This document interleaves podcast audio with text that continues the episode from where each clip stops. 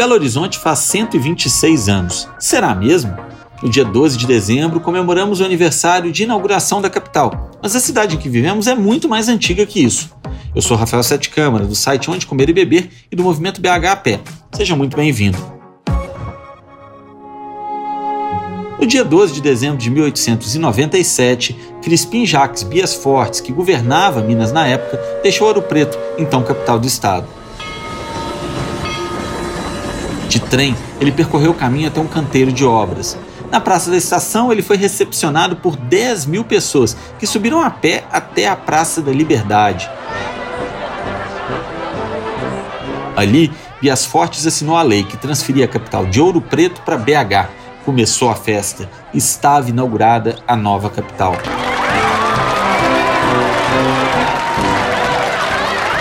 Mas volta um pouquinho nessa história, porque essa região já era habitada.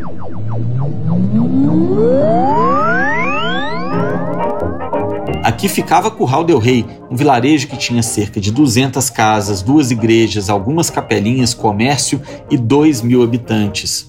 A vila tinha esse nome por ser um ponto de parada de viajantes e de gado, de tropeiros que levavam alimento para as minas e que encontravam, aos pés da Serra do Curral, um lugar para deixar o rebanho pastar após a longa travessia. Por quase 200 anos, Curral del Rei levou uma vida pacata, até caiu o império, Assim que Dom Pedro II foi para o exílio, duas coisas aconteceram por aqui. A primeira foi em 1890, quando os curralenses, os habitantes de Curral del Rei, decidiram que a cidade precisava de um novo nome. Por influência de um professor de português chamado Luiz Daniel, Curral del Rei passou a se chamar Belo Horizonte. Mais que geográfico, o horizonte aqui era político, a beleza que uma república, a liberdade e o século XX prometiam trazer.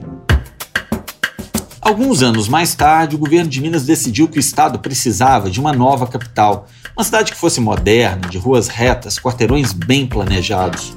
Para surpresa de muitos, a Vila Colonial de Belo Horizonte, antes chamada de Curral del Rei, foi escolhida para receber esse projeto. Os até então curralenses, que passaram a ser belo-horizontinos, comemoraram. Aí um dia eles perceberam que a construção da nova capital não os envolvia Avenidas foram abertas, ruas foram traçadas, praças foram criadas, casas foram demolidas, prédios erguidos e a vila de 200 anos desapareceu do mapa.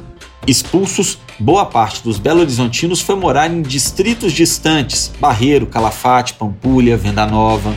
Nesse 12 de dezembro, temos sim que comemorar a inauguração da capital, uma medida que mudou a cara de Minas Gerais e que, décadas depois, encontrou eco lá na Brasília de Juscelino.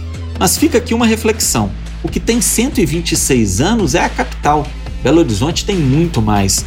Mudamos de mapa, mas assim também fizeram várias cidades do mundo que, apesar disso, não esquecem suas histórias e seu passado. Parabéns para a capital BH, que faz 126 anos, mas, segundo o historiador Abílio Barreto, esse pedaço de terra chamado Curral del Rei, que virou Belo Horizonte, foi fundado em 1701. Portanto, parabéns também para essa terra e esse povo que escrevem a nossa história há 322 anos. Eu sou Rafael Sete Câmara e essa e outras histórias você confere aqui na Band News e também no Instagram Caminhadas BH do movimento BH a Pé.